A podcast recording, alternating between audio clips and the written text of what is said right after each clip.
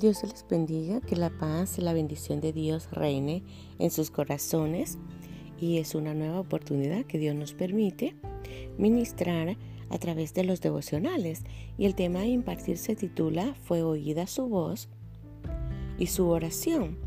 Lo traemos en Segunda de Crónicas capítulo 30 versículo 27. Dice su palabra.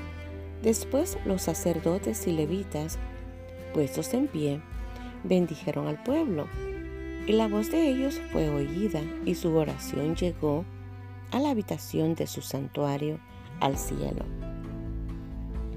Qué hermoso como Dios responde, como Dios escucha, porque ah, aprendemos a través de esta palabra que el rey Ezequías tuvo la bendición de poder direccionar y poder dar a los sacerdotes y levitas la palabra y la instrucción que ellos necesitaban purificación para poder ministrar al pueblo. Y el pueblo de Dios recibió la bendición y la impartición de los sacerdotes y levitas, porque cuando ya ellos estuvieron ah, purificados y limpiados, ellos se pusieron de pie con solvencia y bendijeron al pueblo. No hay bendición más grande y poderosa que es la presencia de Dios transmitida por los sacerdotes y levitas. Es una responsabilidad, un peso que hay sobre los levitas de transmitir la bendición y ministrar el corazón del pueblo.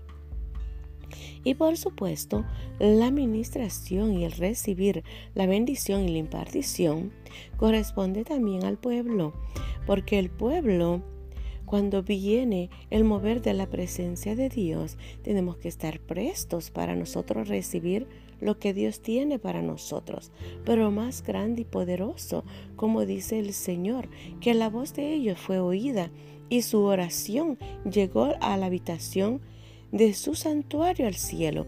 En el santuario de Dios sabemos que la voz de cada levita tiene a el oído de Dios está atento a escuchar la adoración, la alabanza y el clamor de los levitas. Ser levita no es cualquier cosa. Ser levita es tener el privilegio de que su voz sea oída en el corazón de Dios para poder ministrar al pueblo y sobre todo poder ministrar el corazón de Dios. Es una tremenda bendición como Dios bendice con su presencia a los levitas y bendice a nosotros como su pueblo recibir la adoración, la alabanza y sobre todo la adoración y la alabanza le pertenece únicamente al Rey de Reyes. Ese es el peso de gloria que Dios da a los levitas ministrar el corazón de Dios. Gloria al Señor por cada sacerdote, por cada levita que se pone de pie para bendecir al pueblo, por cada levita que tiene ese peso y esa ah, responsabilidad de mantenerse en santificación y en pureza para bendecir al pueblo. Y es la bendición poderosa que Dios da, el respaldo a sus levitas. Nos gozamos por ser un pueblo bendecido a través de la presencia de Dios, por la administración de los levitas que Dios ha puesto en el ministerio. Así es de que si tú tienes la oportunidad de ir a un ministerio, a una iglesia y poder recibir la impartición y bendición de alabanza y adoración y la oración de un sacerdote, la oración de un levita, es la que bendice, es la que da sanidad, es la que trae libertad y es la que trae empoderamiento en el ámbito espiritual.